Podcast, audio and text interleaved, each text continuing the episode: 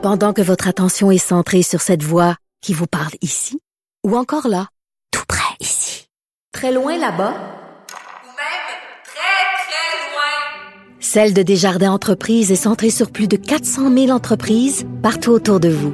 Depuis plus de 120 ans, nos équipes dédiées accompagnent les entrepreneurs d'ici à chaque étape pour qu'ils puissent rester centrés sur ce qui compte, la croissance de leur entreprise.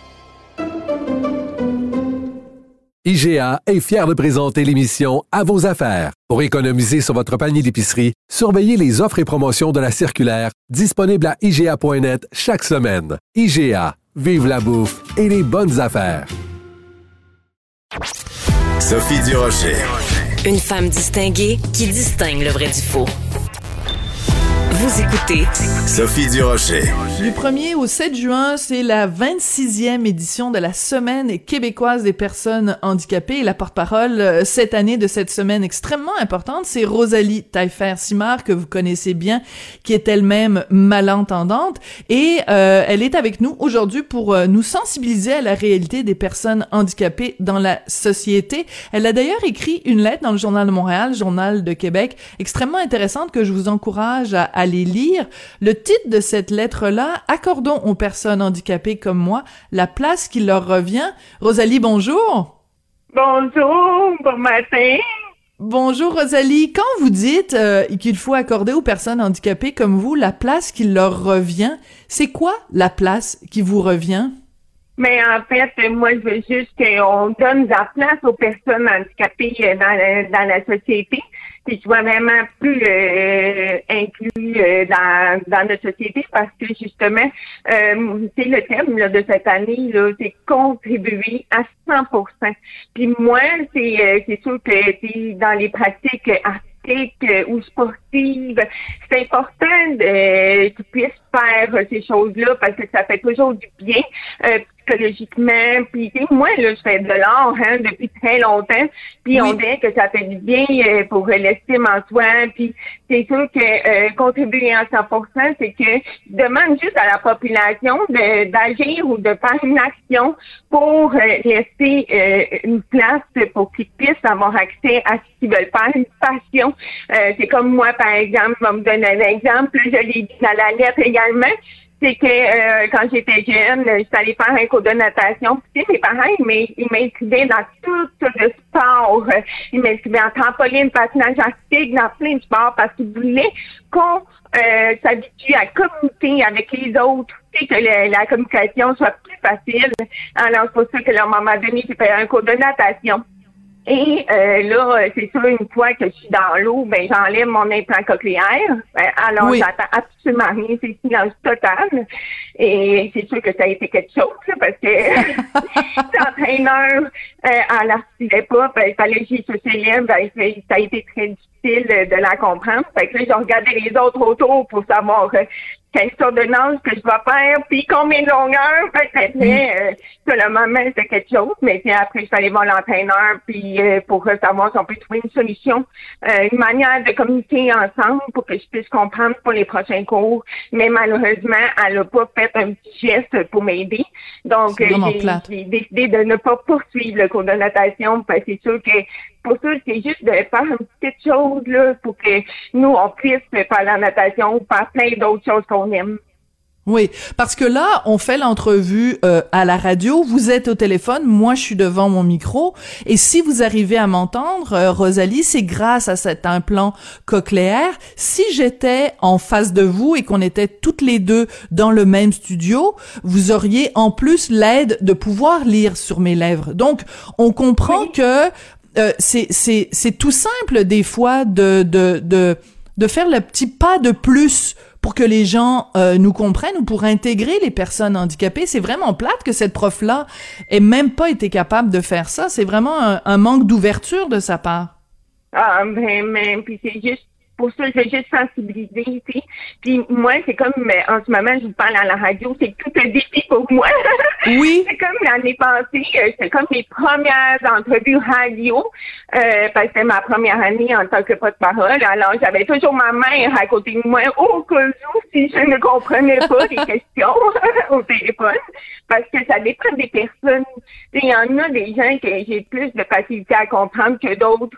Euh, je dirais que les voix d'hommes, je sais pas pourquoi, c'est plus difficile à comprendre, mais Ah bon, oui? en tout cas, moi, moi, ben, c'est plus grave, euh, on dirait, je sais pas, euh, c'est plus Des fois, il, euh, il parle un petit peu moins fort, mais ça dépend vraiment de chaque personne. En tout cas, vous autres, euh, je comprends très bien.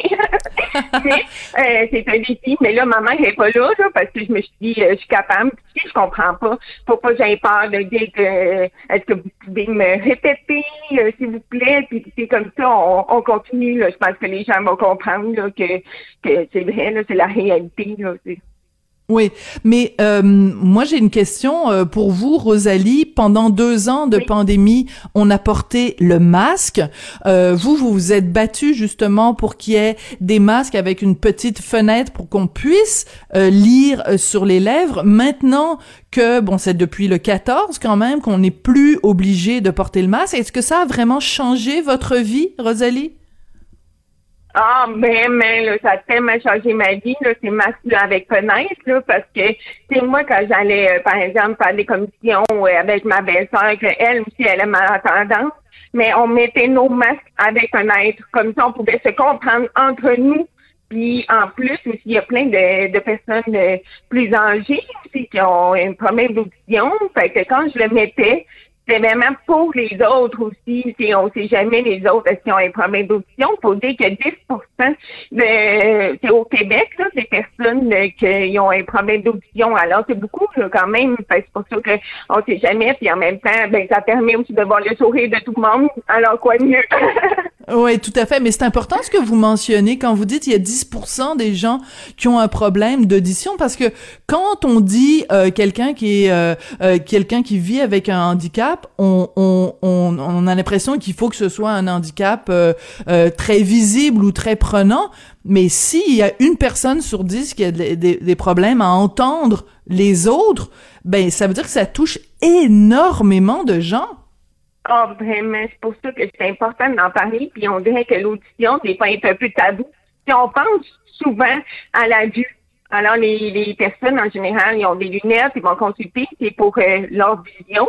Mais l'audition, c'est vraiment important parce que, quand on regarde notre entourage, on fait des fois répéter aux gens qui nous entourent, à la famille, à nos amis. Puis c'est sûr que prendre soin de l'audition, c'est important aussi. C'est pour faire moins répéter le monde autour le moins possible.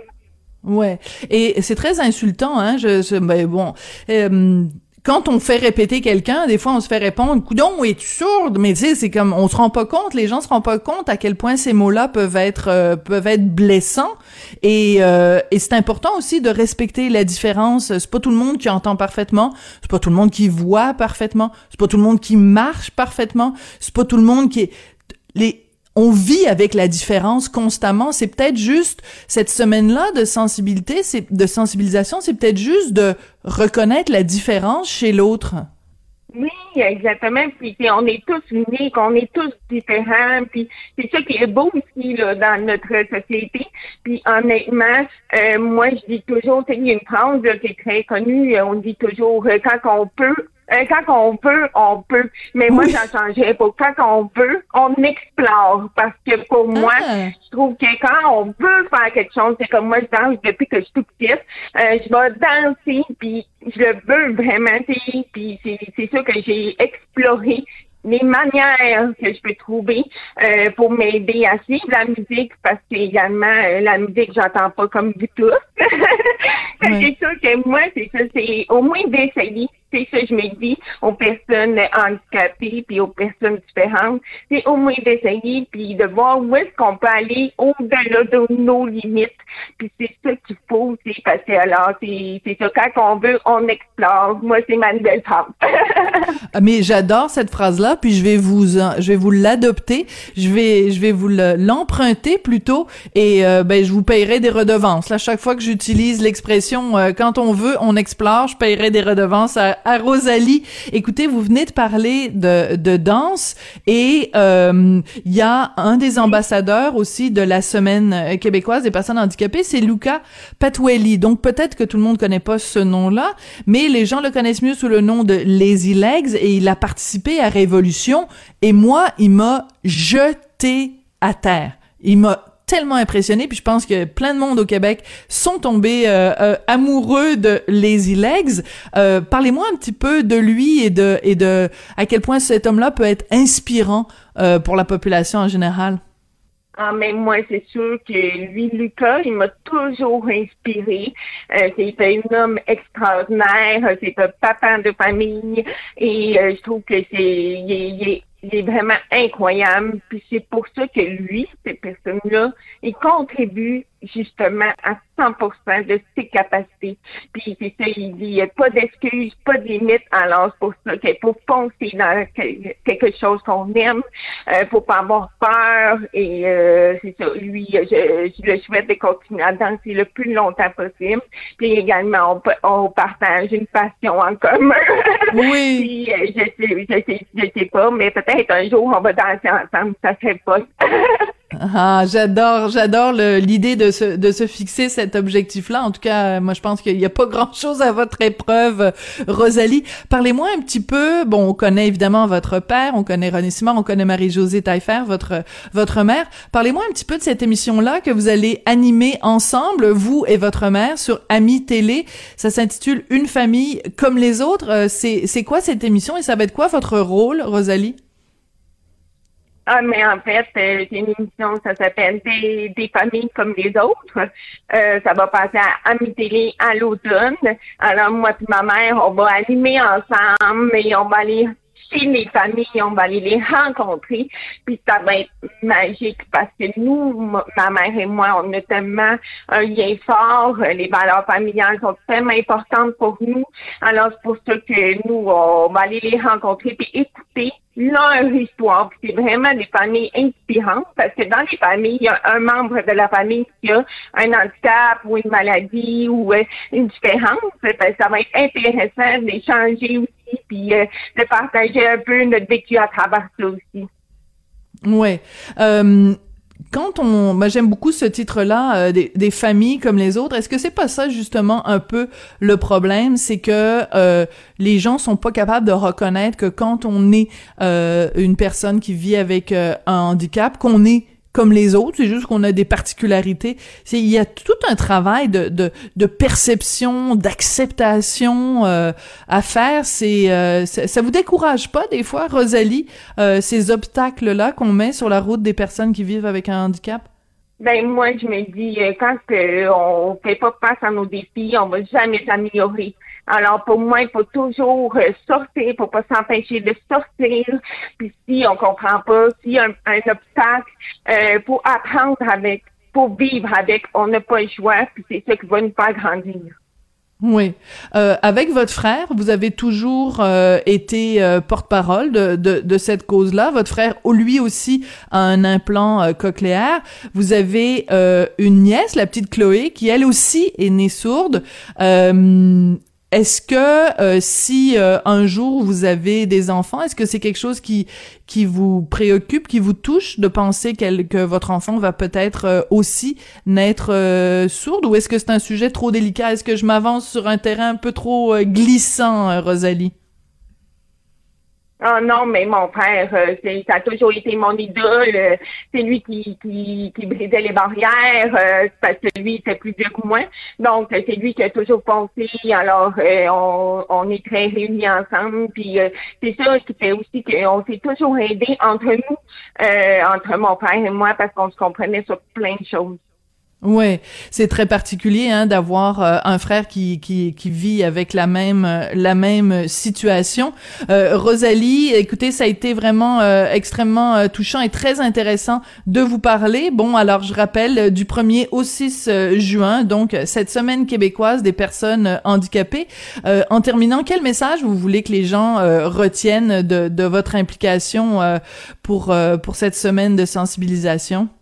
Mais c'est ça, moi je dis qu'il faut rester euh, nous-mêmes, puis d'avoir confiance en soi et de continuer ce qu'on aime faire.